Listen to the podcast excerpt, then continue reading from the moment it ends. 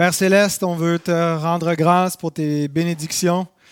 Il est bon de s'arrêter pour compter tes bienfaits, qui sont nombreux, Seigneur, dans nos vies, dans toutes les bénédictions visibles et les bénédictions invisibles, Seigneur, euh, qui vont bientôt paraître à nos yeux, sont plus grandes, plus durables encore, et on te prie que tu aides nos cœurs à nous y attacher, à nous rendre conscients de ces grâces éternelles. Et Seigneur, que tu puisses utiliser euh, ce temps, ces réflexions ce matin sur l'histoire de l'Église pour nous euh, faire prendre mieux conscience de ces réalités. Et nous te le demandons au nom de Jésus-Christ, le seul médiateur et sauveur. Amen. Alors, dans la dernière étude, on a vu l'affaire Servet, Michel Servet. On a fait un survol de sa biographie. Euh, jusqu'à son exécution. Alors, il est euh, un peu le père euh, des anti-trinitaires euh, issus là, de, des différents mouvements de réforme et aussi des rationalistes, certains rationalistes qui, se, qui le, en font un peu un de leurs martyrs. on a vu le, un peu ce clash entre la vision moderne de la liberté euh, de penser, de, la liberté de conscience et euh, le sort des hérétiques avec euh, finalement l'avènement de la modernité tranquillement et la fin du Moyen Âge. on a vu aussi que l'accusation qui fait peser sur Calvin, principalement la responsabilité de la mort de Servet, ne peut pas vraiment être soutenue, mais que c'est surtout le siècle de Calvin et qui, doit être vu plus comme responsable que simplement un, homme. Il agit dans les, euh, mœurs de son époque. Euh, il y avait une petite erreur aussi sur la diapo la semaine dernière. J'ai dit que c'était Calvin euh, qu'on voyait prêcher, mais c'est pas Calvin, ça, c'est John Knox. donc, il avait, avait de l'air un peu trop enflammé pour que ça puisse être Calvin. Je pense qu'il était plus modéré que ça quand il prêchait. Mais j'avais vu sur un site, ça disait que, que c'était Calvin qui prêchait, mais c'est une erreur, donc c'est John Knox. Alors aujourd'hui, on va parler du triomphe euh, de Calvin après euh, finalement plusieurs années de difficultés à Genève, comment les choses vont bien terminer et qu'il va avoir enfin du repos à Genève. Et on fera le bilan de son travail et euh, sa succession, qui sont ses successeurs? Alors après l'affaire Servet, Calvin est vu comme un important défenseur de la chrétienté, hein, du royaume du Christ. Et euh, tous ses adversaires n'ont pas disparu à partir de, 1553. Au contraire, euh, c'était encore une période qui était difficile. Il y avait plusieurs euh, adversaires au Conseil qui siégeaient au Conseil de Genève. Et il y a eu un épisode qui impliquait une tension dans l'excommunication d'un Philibert Berthellier. Je ne sais pas s'il était du parti des euh, libertins, comme les appelait Calvin. Mais euh, toujours est-il que euh, le consistoire se, prétendait avoir l'autorité pour déterminer si M. Berthellier pouvait quand est-ce qu'il pouvait être euh, réintroduit à la communion, tandis que le Conseil s'arrogeait cette prérogative et euh, donc c'est encore cette sempiternelle euh, lutte à savoir qui administrait les choses de l'Église à Genève. Et ce, conflit particulier, l'affaire Berthellier, a fait qu'il y a eu plusieurs instances qui sont intervenues jusqu'à l'arbitrage helvétique qui, en 1555, a tranché en faveur du consistoire, disant que l'autorité ecclésiastique euh, devait être gérée par le consistoire, que c'est à eux que cela appartenait de pouvoir euh, donc finalement gérer l'Église, gérer la table du Seigneur, et pas à l'autorité municipale. Euh, alors c'est une première victoire qui va amener Calvin vers une victoire encore plus décisive, parce que la même année, en 1555, c'était une année d'élection au conseil municipal pour euh, élire tous les, conseillers. Euh, et puis, cette année-là, il y a eu beaucoup de réfugiés français qui sont devenus citoyens et donc qui ont appuyé les partisans de Calvin dans cette élection, qui ont remporté la majorité, le Conseil, de sorte que les, libertins se sont retrouvés dans, en infériorité. Et euh, alors, pour euh, riposter un peu, le Parti des Libertins a préparé un, coup. Euh, il prévoyait incendier une maison où il y avait des réfugiés français. Alors, c'était vraiment un peu une lutte de pouvoir qui euh, allait euh, mener la ville. Et puis, ces libertins, euh, c'était pas tant, c'était pas des gens débauchés, comme on l'a dit, mais de vieilles familles genevoises qui n'aimaient pas se faire diriger par un Français immigré chez eux qui a tout aussi une, plein, plein, plein de réfugiés français qui le, qui le supportent. Et puis, ils sont arrêtés. En fait, ils étaient dirigés par Ami Perrin, qui est un peu des, un des, des, noms importants là, du Parti des Libertins, de cette famille genevoise qui euh, résistait à Calvin tout en voulant, euh, en l'ayant rappelé de, Strasbourg là, en 1541 euh, pour répondre aux catholiques.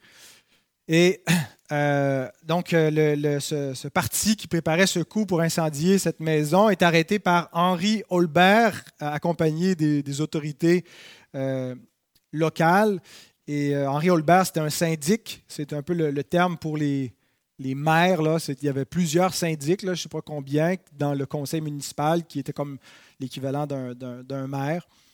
Et euh, donc, leur chef, le chef Ami Perrin, celui, le chef des Libertins, s'empare du sceptre du syndic qui représente le bâton d'autorité, euh, qui finalement prétend euh, comme si il réclame le pouvoir, puis là, ça devient une sorte d'insurrection qui est stoppée. Perrin euh, et le Parti des Libertins, plusieurs sont châtiés, bannis. Et donc, c'est la fin de l'adversité à partir de 1555 pour, pour Calvin à Genève. Euh, et euh, jusque-là, il y avait toujours eu des tensions, il n'y avait pas les, coups des franges. Il a remis sa démission à un moment donné, on se souvient. Mais euh, la vie commence à être facile pour lui avec l'autorité le, municipal à Genève à partir de cette période-là. Donc, justement, à, peine la dernière décennie de sa vie. Alors, un peu avant l'affaire Servet, Calvin avait déjà participé euh, aux efforts de consolidation des églises de Suisse. Euh, le, principal obstacle à l'unité des protestants jusqu'ici, on se souvient c'était quoi? C'est l'Eucharistie.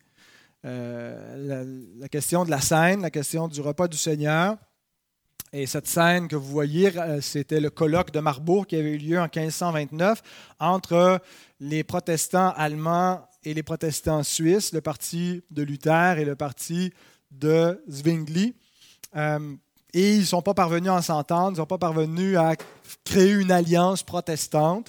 Euh, ils ont euh, donc signé 14,5 points sur 15 de leur confession de foi, ne pouvant pas s'entendre sur la présence réelle du, Seigneur dans, dans la scène. Ah, pour nous, ça peut paraître banal. Euh, pour les luthériens, c'est sacré. C'est l'Évangile qui est en jeu, rien de moins. Euh, nous, on en fait quelque chose d'un peu de trivial, mais euh, c'était vraiment pas le cas à l'époque. Et puis, c'était essentiel d'avoir une, une, compréhension commune pour pouvoir collaborer ensemble, pour que les autorités qui représentaient bon, les princes luthériens avec les autorités des différents cantons suisses puissent travailler ensemble.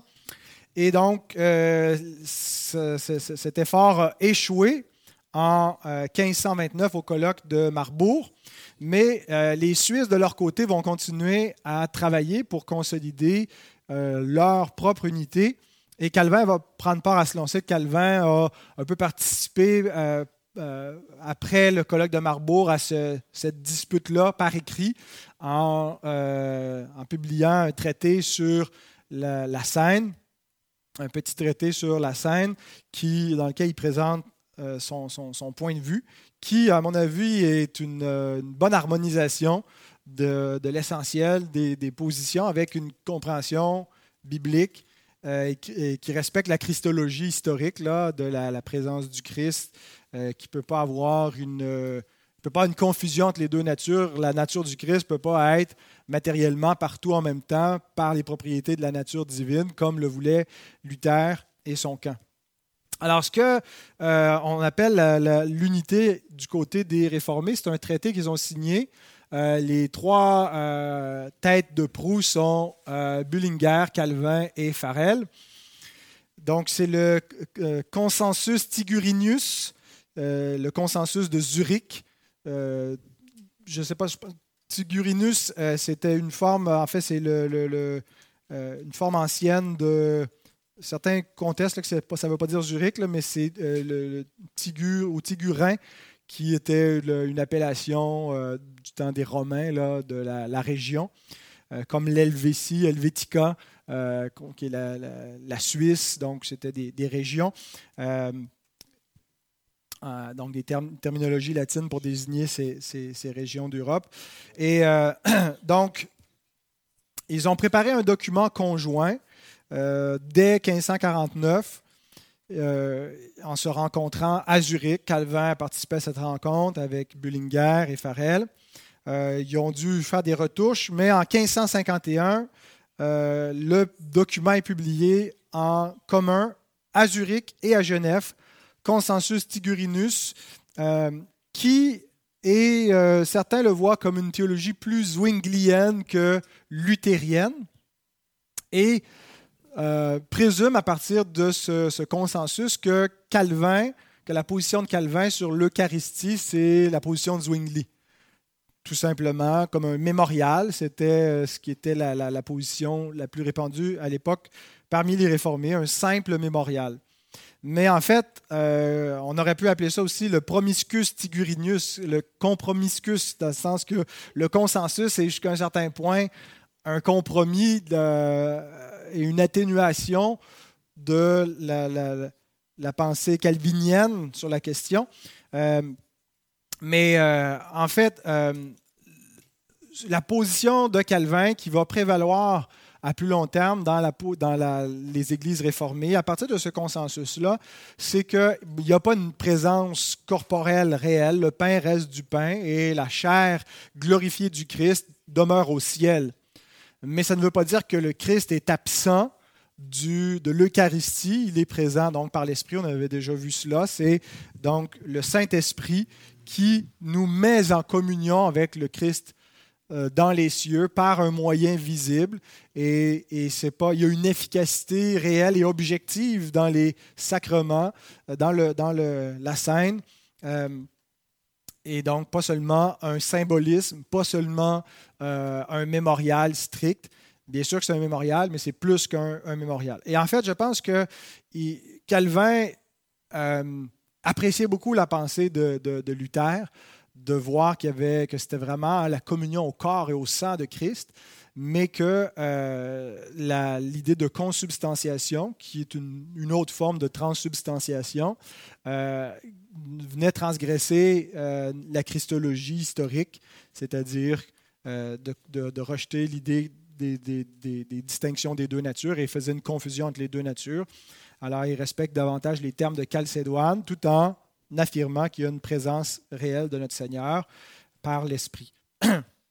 Alors, les luthériens ont réagi euh, au consensus Tigurinus.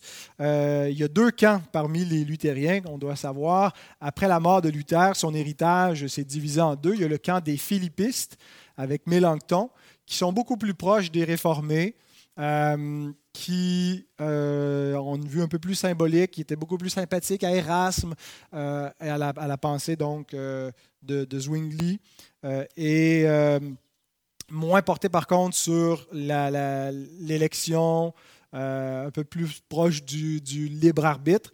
Et il y a les, les gnésio-luthériens. Euh, le mot gnésio veut dire les vrais, les authentiques, ceux qui se réclament de Luther et qui conservent sa pensée euh, pure.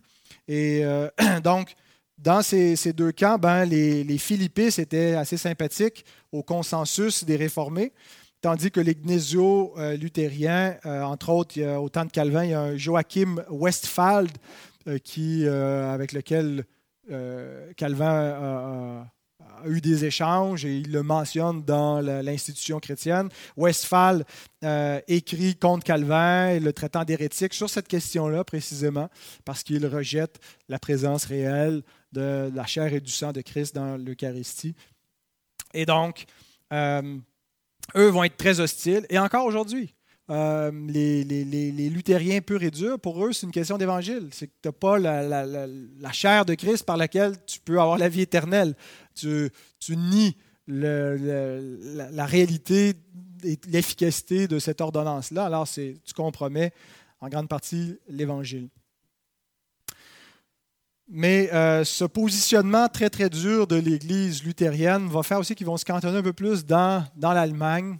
Euh, il y a un moins grand, parce qu'ils sont ils sont moins flexibles, tandis que les réformés ont cherché davantage un consensus, euh, un peu plus une Église internationale, beaucoup d'immigrants de, différentes euh, parties de l'Europe qui les ont amenés finalement à, dialoguer ensemble, à établir une confession de foi, qui n'était pas un compromis, mais qui euh, cherchait finalement à peaufiner davantage leur pensée plutôt que se cantonner, va faire que la, foi réformée va avoir un rayonnement qui est plus large sur le continent, va être dans plus de pays, va s'exporter mieux que la pensée luthérienne, qui est plus euh, liée à, la nation euh, de l'Allemagne, à la personnalité de Luther.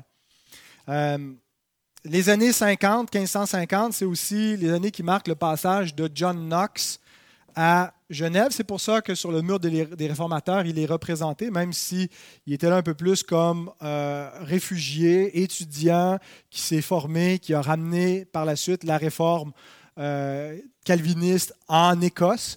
Donc, de gauche à droite, là, on a euh, Calvin, euh, Théodore de Bèze et John Knox. Et donc, Knox, on va le voir plus tard là, quand on, on, verra la réforme en Grande-Bretagne. Mais pendant qu'il était à Genève, il a été pasteur d'une église anglaise d'exilés, donc plusieurs réfugiés de langue anglaise qui étaient là. Et comme, Calvin était pasteur d'une église de réfugiés francophones à Strasbourg, dans une ville allemande, ben, Knox était pasteur d'une église anglophone dans une ville francophone. Euh,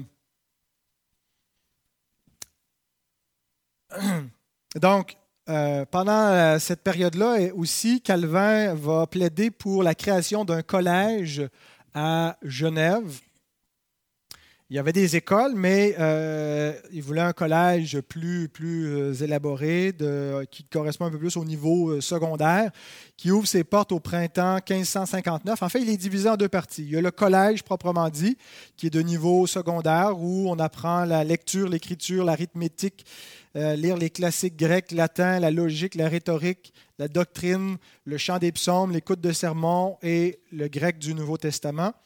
Euh, aujourd'hui, ce collège-là est peu de temps après euh, la mort de Calvin. Il a porté le nom de Collège Calvin, qui existe encore aujourd'hui. Et euh, le deuxième niveau, c'est un niveau universitaire qui était l'Académie de Genève. Et c'est l'ancêtre de l'Université de Genève. Initialement, c'était un séminaire de théologie, mais avec le temps, il y a toutes sortes d'autres facultés laïques qui se sont greffées, faculté de médecine, de droit, et ainsi de suite. Euh, à l'Académie de Genève, donc formée euh, en 1559 par, euh, dans la réforme calviniste. il y avait 27 cours qui étaient dispensés chaque semaine. on enseignait donc aussi le latin, le grec, l'hébreu, l'art et la théologie. Calvin y enseignait. Mais le recteur initial, c'était Théodore de Bèze, qui a été désigné par le consistoire. Et il y avait donc Calvin, Viret, euh, et qui enseignait. On n'a pas beaucoup parlé de Pierre euh, Viret, je pense que c'est lui sur l'image. Ici, donc, c'est euh, la visite de Farel, Théodore de Bèze et Pierre Viret chez Calvin. Et donc, Viret va y enseigner. Mais Calvin, donc, enseignait aussi dans l'académie. Il va avoir un grand succès à cet effort pour former des ouvriers. après quelques années, le collège compte 1500 étudiants et l'académie 300 étudiants. Et ça devient un peu le centre missionnaire euh, pour la, réforme euh, calviniste. qui va envoyer entre 1552 et 1562, 1555 pardon, jusqu'à 1562 euh, environ une centaine de pasteurs vont partir de Genève. C'était un effort de l'Église de Genève. Ce n'était pas l'autorité municipale, mais vraiment l'Église elle-même qui avait cet effort d'envoyer des pasteurs en France. Quand on sollicitait, envoyez-nous des, euh, des pasteurs, Calvin répondait, envoyez-nous du bois et nous vous renverrons des flèches. Donc, envoyez-nous vos, vos, hommes, on va les former, on va vous les renvoyer. Euh, Michael Hicken, un, historien canadien qui parle français, il a écrit euh, deux de mes, mes pas recensions, mais recommandations sur les livres. donc, il, peut lire le français. il a publié dans le. C'est pas l'année du 500e, mais c'était en vue du 500e, un, un ouvrage sur la vision missionnaire au temps de Calvin à Genève, parce qu'on reproche souvent aux calvinistes de ne pas avoir de pas être pour la mission parce qu'on croit à la prédestination, donc euh, on n'a rien à faire et euh, on se déresponsabilise. Dieu s'occupe de, de, sauver ceux qu'il a sauvés, puis nous, on lui laisse entre les mains. Mais donc Michael Lakin montre que ce n'était pas du tout le, la vision euh, qui de Calvin et de ses successeurs. Alors, Calvin avait une, santé fragile et déclinante vers la fin de sa vie, souffrait d'arthrite, de pierre au rein, de néphrite. Il urinait du sang, il avait des hémorroïdes, de la fièvre, des fièvres répétées, il souffrait d'indigestion fréquente et d'ulcères. Donc, euh, il souffrait autant que, autant que Luther. Je me souviens que Luther aussi était, malade. On ne s'étonne pas que c'était des, il vieillissait comme des vieux théologiens amers et rabougris, frustrés. Euh, donc, il était veuf depuis 1549. Euh, il s'est marié dans l'espoir aussi d'avoir quelqu'un pour prendre soin de lui euh, jusqu'à sa mort, mais ça a été le contraire qui s'est produit, dû à sa façon de, venir briser nos, plans. Il travaillait sans relâche à la prédication, à l'académie. il écrivait, travaillait avec le consistoire. Ses amis voulaient le ralentir, voyant ses problèmes de santé. Et il dit Quoi, vous voulez que le Seigneur me trouve oisif Et c'est pour ça qu'à 50 ans, il avait déjà l'air d'un vieillard. Euh, il prêche son dernier sermon le 6 février 1564. Donc, il avait 54 ans. Euh, il devait être porté jusqu'à l'église à cette période-là. Comme on voit, là, il est porté sur sa chaise. Et euh, son dernier sermon, en fait, ça a été difficile. Il a été pris d'une quinte de tout. Il a terminé la, la bouche ensanglantée puisqu'il y avait des segments pulmonaires. Et euh, il a été alité pendant euh, la période qui a suivi, a reçu la visite euh, des pasteurs du consistoire, du conseil municipal avec lequel ça allait bien maintenant. il a rédigé son testament et il meurt à 54 ans, le 27 mai de la même année 1564. Il est exposé, mais rapidement, on l'a inhumé pour éviter qu'il devienne qu'il y ait un culte d'un d'un saint du côté des protestants. Euh, d'ailleurs, il voulait une fosse anonyme. Il y a quand même une pierre tombale, mais on ne sait pas exactement où il est enterré. C'est comme Moïse. Personne n'a connu son sépulcre jusqu'à ce jour, nous dit Deutéronome 34.6. C'est Dieu qui l'a recueilli. Et euh, donc, il voulait éviter que euh, sa, pierre tombale devienne un lieu de pèlerinage et qu'on développe une culture de, de reliques chez les protestants.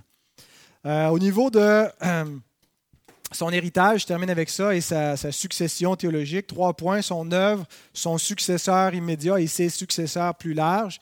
Euh, au niveau de son œuvre, bien, pour euh, étudier la, pensée de Calvin, il y a plusieurs sources qui sont disponibles pour nous. Probablement que la principale, c'est euh, l'institution de la religion chrétienne, qui est une bonne brique, mais qui a commencé au début comme un petit traité destiné au roi François Ier pour défendre euh, la légitimité de la foi protestante en 1536.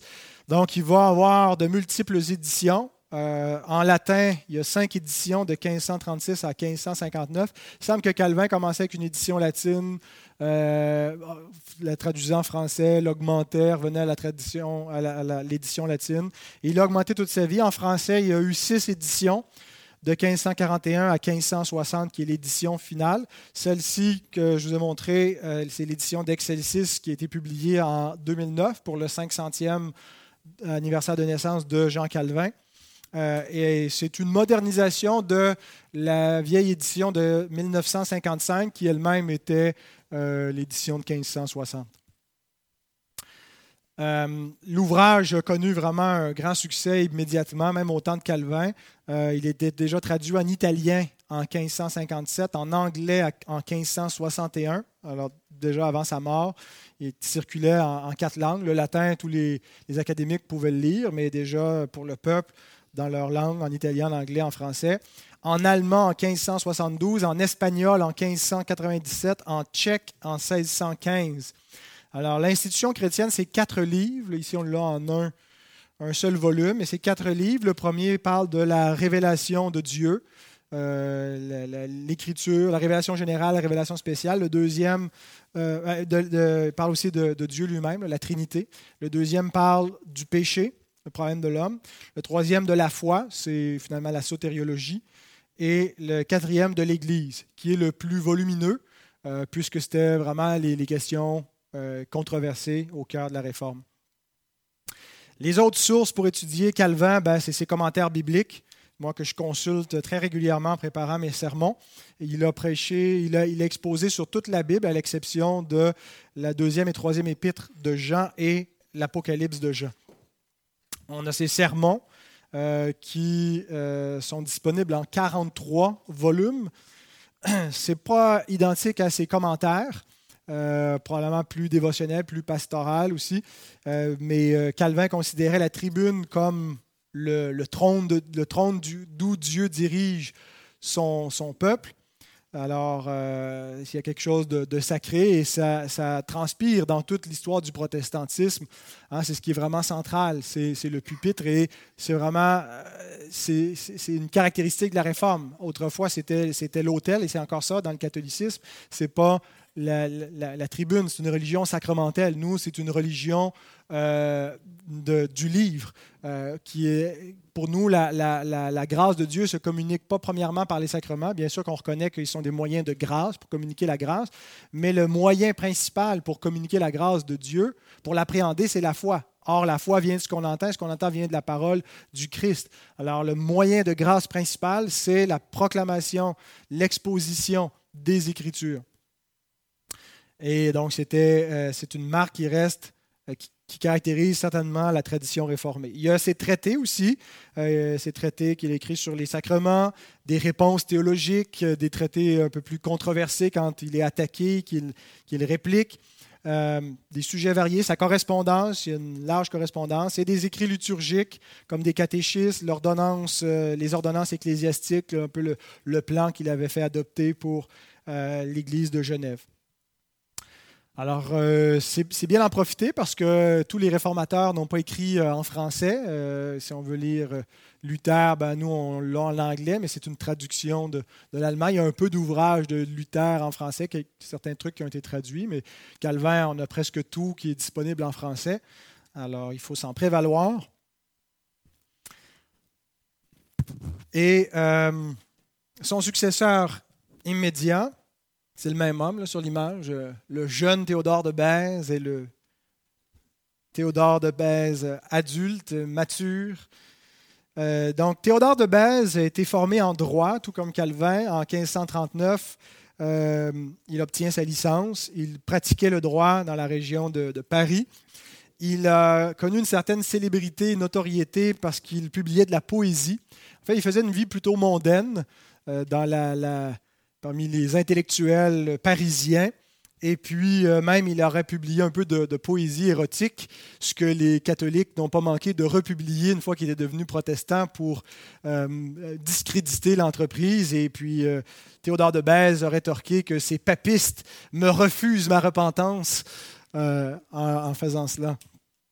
Il se serait converti en lisant un traité d'Henri Bullinger, le réformateur qui a succédé à Zwingli à Zurich. Euh, et ça coïncidait avec une période de maladie dans la vie de Théodore de Bèze.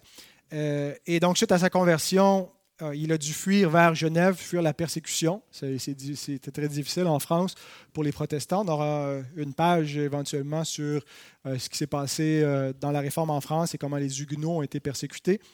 Mais en 1548, il est condamné par contumace, donc en l'absence en son absence, on lui fait un procès, condamné euh, à la confiscation de tous ses biens et même par la suite au bûcher. Alors, il ne retournera pas en France, euh, il n'est pas le bienvenu non plus, euh, et il va faire sa carrière en Suisse, dans des cantons différents. Donc, il s'implique dans la réforme. Bon, il après un court séjour à, Genève, il va passer un bout de temps à Lausanne. Il voyage beaucoup il va être recruté assez rapidement pour ses, qualités euh, euh, de poète euh, par, Calvin pour qu'il puisse continuer l'œuvre de, Clément Marot, de mettre les, psaumes en vers français. Et en fait, c'est à lui qu'on doit la plupart des, psaumes du psautier. Je pense que Marot en a fait une cinquantaine et donc Théodore de a, a fait la majorité d'entre eux. Il a participé aussi au travail d'alliance entre les protestants, participé à des colloques, a visité même les princes luthériens pour essayer de collaborer avec eux pour euh, un appui militaire mutuel en, cas d'attaque de, la part des catholiques, de la part de Charles Quint. Euh, travaillé aussi à la traduction et diffusion de la Bible en français. Il a fait don d'un manuscrit grec important à l'Université de Cambridge, le, Codex Beza, Beza, c'est pour Théodore de Bèze. Euh, Beza, c'est son, nom euh, latin-anglais qui a été conservé. Euh, et donc, on où qu'il l'a pris. Là, Carl Truman dit qu'il a dû voler ça quelque part. En tout cas, il en a fait don à, l'Université de Cambridge. Et il a défendu les, protestants persécutés, les Vaudois, les Huguenots, les a défendus par la plume. il revient à Genève en 1558. Euh, va commencer donc son travail à l'Académie, nommé recteur. Euh, un peu avant la mort de Calvin, il, a été absent pendant 22 mois de Genève. Euh, et sentant que donc, Calvin achève, il est malade, il revient parce qu'il est vraiment le successeur naturel de Calvin, un proche, un allié, et celui qui a un peu de, sa trempe, qui a son envergure, des capacités similaires et euh, pour finalement continuer le travail de réforme. Alors, après la mort de Calvin, euh, c'est lui qui devient un peu l'ayatollah de, Genève, la, figure d'autorité au niveau théologique, euh, comme recteur aussi de, l'université. Et sous son, sa conduite, l'Académie va connaître un grand succès. Il publie la première biographie de Calvin, la vie de Jean Calvin. Euh, dans laquelle il ne peut lui trouver aucun défaut, euh, Calvin. Ce n'est pas une biographie, c'est une agiographie, euh, c'est-à-dire le récit de la vie d'un saint. Et il publie aussi l'histoire ecclésiastique des églises réformées du royaume de France en 1580. Certains lui reprochent d'avoir altéré la pensée de Calvin en mettant trop d'emphase sur la prédestination, euh, puis qui a amené le calvinisme dans ce qu'on appelle l'hyper-calvinisme. Euh, je ne sais pas si je n'ai pas suffisamment lu, étudié euh, cette portion-là de, de, l'histoire et Théodore de Bèze et sa pensée pour savoir ce qu'il en est. Mais donc, c'est son, son, successeur immédiat. Parmi les, successeurs plus larges donc, de, de Calvin, les calvinistes, euh, aujourd'hui, quand on parle, quand quelqu'un se dit calviniste, généralement, c'est assez réducteur. On se réfère à cinq points, les cinq points du calviniste, comme, calvinisme, comme si c'était euh, cinq points que Calvin avait élaborés, mais en fait, ce n'est pas du tout euh, Calvin qui a résumé en cinq points l'essentiel de, de, sa sotériologie. Les cinq points du calvinisme, ça vient du synode de Dordrecht aux Pays-Bas qui a été convoqué parce que dans l'Église réformée, il y a eu une controverse, on le verra aussi plus tard, si le Seigneur le permet, ou euh, la controverse avec les remonstrants, les, Arminius, Jacob Arminius, qui était un pasteur euh, donc de l'Église réformée, qui euh, mettait de l'avant cinq points là, de, sur la dépravation partielle qui n'empêchait pas l'homme de, de, se convertir, croyait au libre arbitre, rejetait euh, l'expiation définie, croyait une expiation universelle, croyait pas à une élection inconditionnelle. Bon, les cinq points du calvinisme et le, le, synode tranché davantage dans une pensée qui reflète la pensée de, de Calvin et des réformés en condamnant l'arminianisme.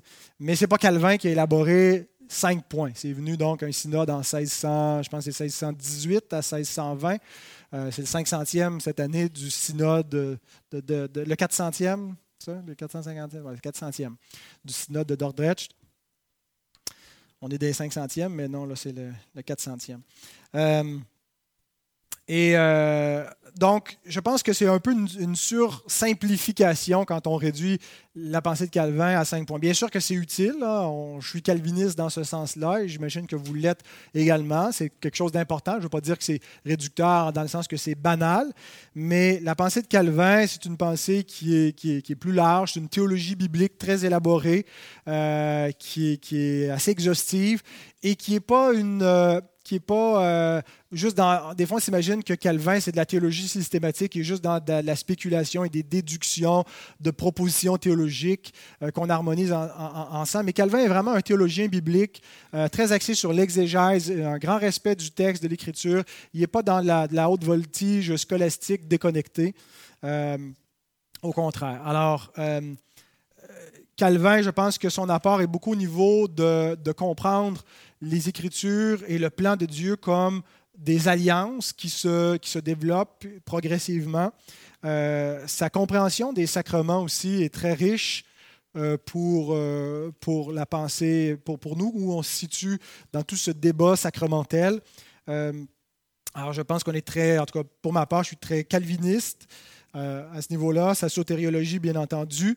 Et il a consolidé, il a aidé le travail, en fait, il faut vraiment voir Calvin comme, comme un, successeur lointain de Luther qui va vraiment venir peaufiner ce que Luther a fait. Luther, c'est le bûcheron qui arrive, c'est celui qui va débroussailler, qui va, hein, c'est un pionnier, mais Calvin va venir raffiner le tout, va venir articuler un peu mieux, nuancer certaines choses, euh, va écrire beaucoup aussi des commentaires bibliques euh, et, des, œuvres théologiques qui vont vraiment donner à, la réforme euh, une qualité euh, durable et va aussi aider à développer quelque chose qui va devenir essentiel plus tard. C'est ce qu'on appelle la spiritualité de l'Église.